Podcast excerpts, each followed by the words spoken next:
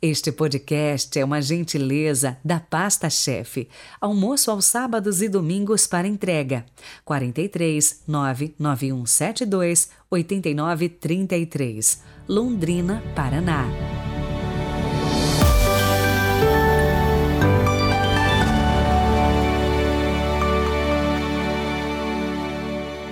Olá, bem-vindos! Hoje é quarta-feira, 2 de março de 2022 e começa a quaresma com a imposição das cinzas em nós, tempo de penitência, de oração, de caridade. É um momento também que nos comprometemos com o nosso jejum, as nossas abstinências.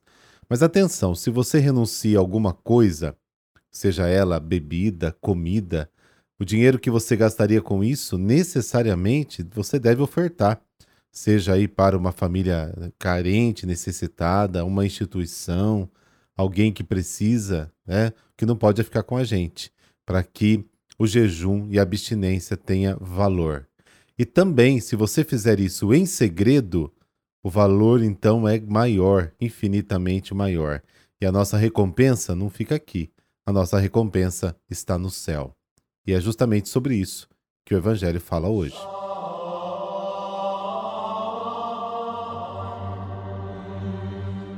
Pelo sinal da Santa Cruz, livrai-nos Deus, nosso Senhor, dos nossos inimigos. Concedei-nos, ó Deus Todo-Poderoso, iniciar com este dia de jejum o tempo da Quaresma, para que a penitência nos fortaleça no combate contra o espírito do mal. Amém. Mateus capítulo 6, versículos de 1 a 6 e de 16 a 18. O Senhor esteja convosco, Ele está no meio de nós. Proclamação do Evangelho de Jesus Cristo segundo Mateus. Glória a vós, Senhor. Naquele tempo disse Jesus aos seus discípulos: Ficai atentos para não praticar a vossa justiça na frente dos homens, só para serdes vistos por eles. Caso contrário, não recebereis a recompensa do vosso Pai que está nos céus. Por isso, quando deres esmola, não toques a trombeta diante de ti, como fazem os hipócritas nas sinagogas e nas ruas, para serem elogiados pelos homens. Em verdade vos digo, eles já receberam a sua recompensa. Ao contrário, quando deres esmola, que a tua mão esquerda não saiba o que faz a tua mão direita de modo que a tua esmola fique oculta. E o teu Pai, que vê o que está oculto, te dará a recompensa. Quando orardes, não sejais como os hipócritas, que gostam de rezar em pé nas sinagogas e nas esquinas das praças para serem vistos pelos homens. Em verdade vos digo, eles já receberam a sua recompensa. Ao contrário, quando tu orares, entra no teu quarto, fecha a porta e reza ao teu Pai que está oculto, e o teu Pai que vê o que está escondido te dará a recompensa. Quando jejuardes, não fiqueis com o rosto triste como os hipócritas. Eles desfiguram o rosto, para que os homens vejam que estão jejuando. Em verdade vos digo, eles já receberam a sua recompensa. Tu, porém, quando jejuares, perfuma a cabeça e lava o rosto, para que os homens não vejam que tu estás jejuando, mas somente teu pai que está oculto. E o teu pai, que vê o que está escondido, te dará a recompensa. Palavra da salvação. Glória a vós, Senhor.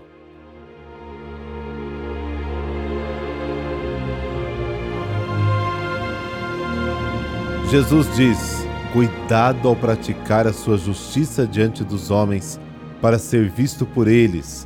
Caso contrário, você não terá a recompensa de seu Pai que está nos céus.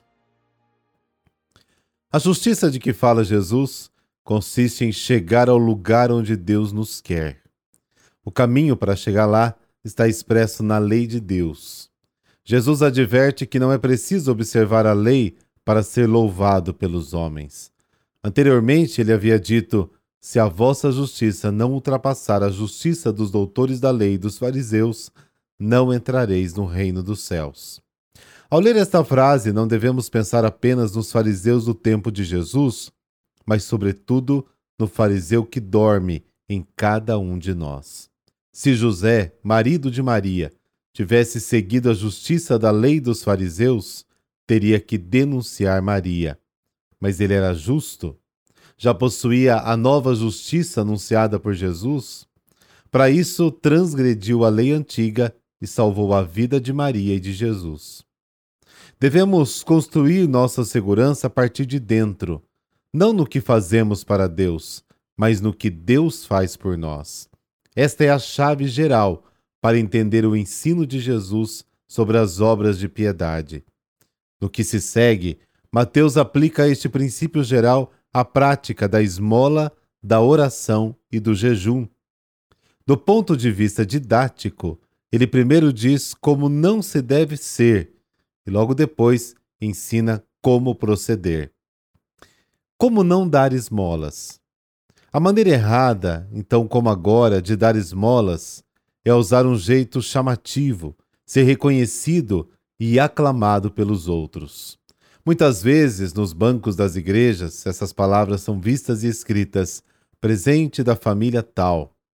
Na televisão, os políticos gostam de se mostrar como os grandes benfeitores da humanidade nas inaugurações de obras públicas, no serviço à comunidade.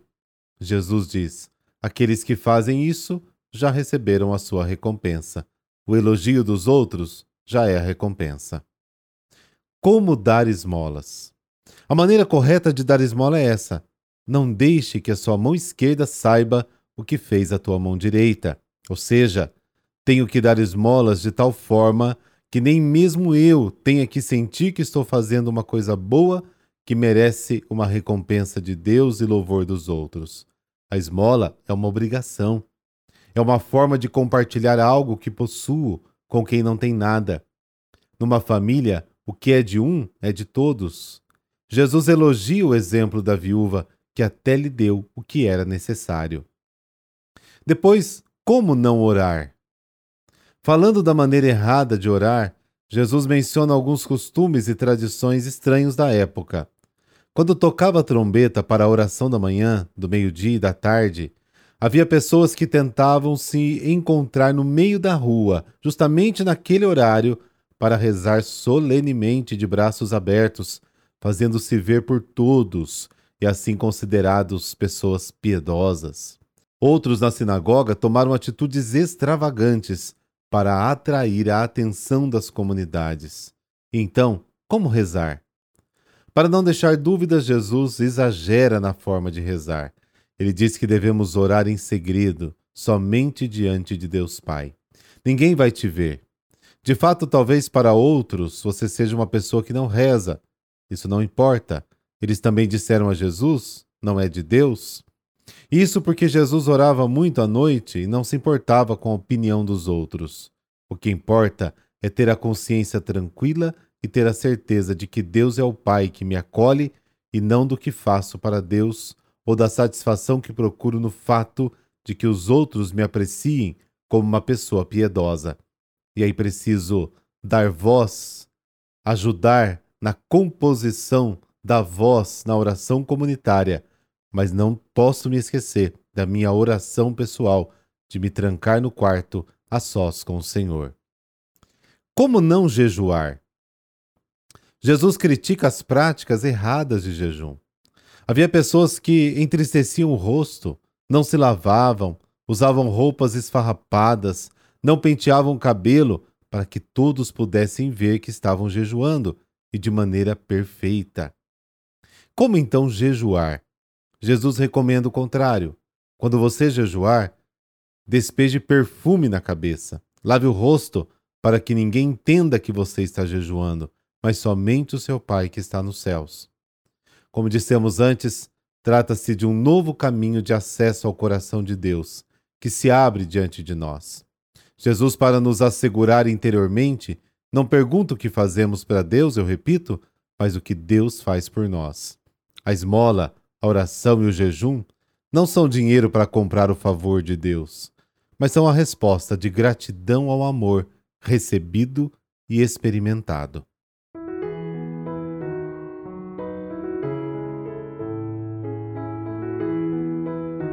Hoje a igreja celebra Santa Inês da Boêmia. Santa Inês nasceu em 1208. Pertencia à família real. Otocaro I, seu pai, era rei da Boêmia. Foi educada por monges, recusou-se a casar com Frederico II, imperador da Alemanha. Foi uma mulher ativa e preocupada com os problemas do seu tempo. Dedicou-se de corpo e alma ao serviço dos pobres, fundando para eles um hospital. Estabeleceu ali a pobreza absoluta, renunciando às rendas e vivendo de esmolas e doações. Incentivou e apoiou os franciscanos e as clarissas, e para eles fundou dois mosteiros. Santa Clara, quem devotava grande amizade, escreveu-lhe numerosas cartas e chamava de metade de minha alma. Numa das cartas, Santa Clara dizia a Santa Inês: Eu me alegro de verdade, e ninguém vai poder roubar-me esta alegria, porque já alcancei o que desejava, abaixo do céu. Vejo que você, sustentada por maravilhosa sabedoria da própria boca de Deus, já superou astúcias do espero inimigo, o orgulho que perde a natureza humana e a vaidade que torna estultos os corações dos homens. Vejo que são a humildade, a força da fé e os braços da pobreza que a levaram a abraçar o tesouro incomparável, escondido no campo do mundo e dos corações humanos, com a qual compara-se aquele por quem tudo foi feito do nada. Eu a considero, num bom uso das palavras do apóstolo, auxiliar do próprio Deus, sustentáculo dos membros vacilantes de seu corpo inefável. Santa Inês ingressou mais tarde no convento das Clarissas, por ela própria fundado, onde foi nomeada abadesa. Morreu no dia 2 de março de 1282, em Praga. Deus nosso Pai, em vosso Filho Jesus nos revelastes vossa face cheia de misericórdia, de ternura e de amor. Nós vos agradecemos e vos louvamos por nos ter dado Jesus como nosso irmão. Deus conosco para sempre. Exultamos de alegria porque as vossas promessas se cumpriram. Já experimentamos aqui as alegrias do vosso reino de justiça e de paz. Por isso repetimos as palavras do apóstolo: Vede que prova de amor nos deu o Pai, que sejamos chamados filhos de Deus, e nós o somos. Santa Inês, que se consagrou inteiramente a vós e ao serviço dos necessitados, interceda para que a fraternidade se estabeleça na terra por Cristo nosso Senhor. Amém. Dessa bênção de Deus Todo-Poderoso, Pai, Filho, Espírito Santo. Amém. Uma boa caminhada quaresmal para você. Até amanhã.